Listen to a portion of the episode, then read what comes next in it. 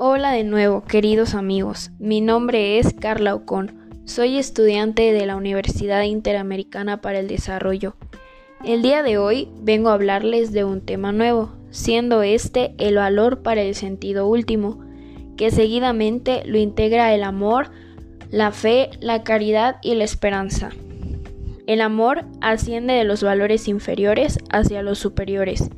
Es benevolente, ayuda a que las personas sean ellas mismas y que el otro se desarrolle y engrandezca. El amor es el uso más humano y más profundo de la voluntad.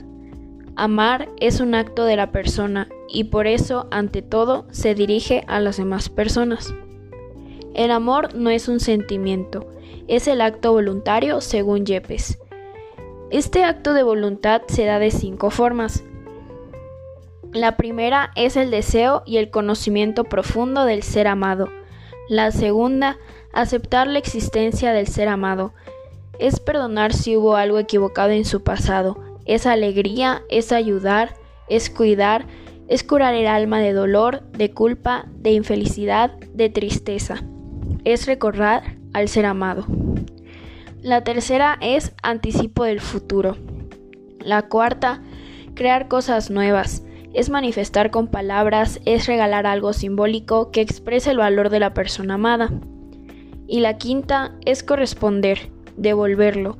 Es agradecer, es darse uno mismo, es sacrificarse, es dar el ser, es enseñar, es también corregir, es contemplar en lo amado la belleza del orden y armonía de interiores.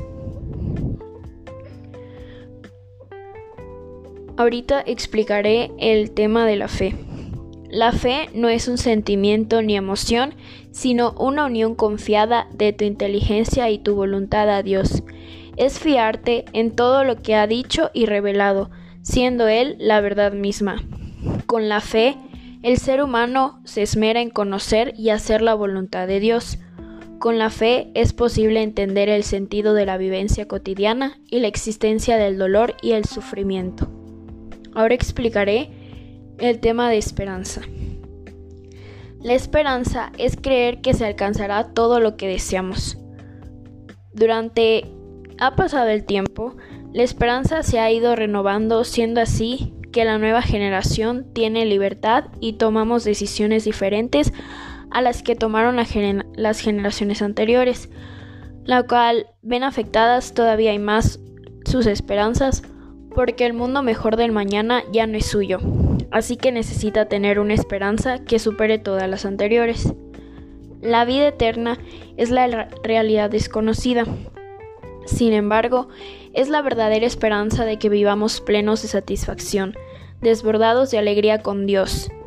Cuando ya nadie nos escucha, cuando tenemos dolor y sufrimiento, Dios escucha nuestras necesidades y expectativas más profundas y siempre responde. Las virtudes teologales son hábitos que Dios difunde en la inteligencia y la virtud del hombre, para ordenar nuestras acciones hacia Él, siendo estos tres principales puntos. El primero es fe. Es aquel don por el cual somos capaces de recordar a Dios. El segundo es esperanza. Es la virtud por la cual deseamos a Dios como bien supremo. Y la última es caridad que es la virtud por la cual podemos amar a Dios en nuestro prójimo. Y como conclusión, Dios nos entrega estas virtudes en el sacramento del bautismo, pero nosotros como personas al ir creciendo debemos trabajar estas mismas a lo largo de la vida, para así poder incluirlas a nuestro corazón y personalidad. Muchas gracias, esto ha sido todo por el programa de hoy, espero que lo hayan disfrutado. Nos vemos hasta la próxima.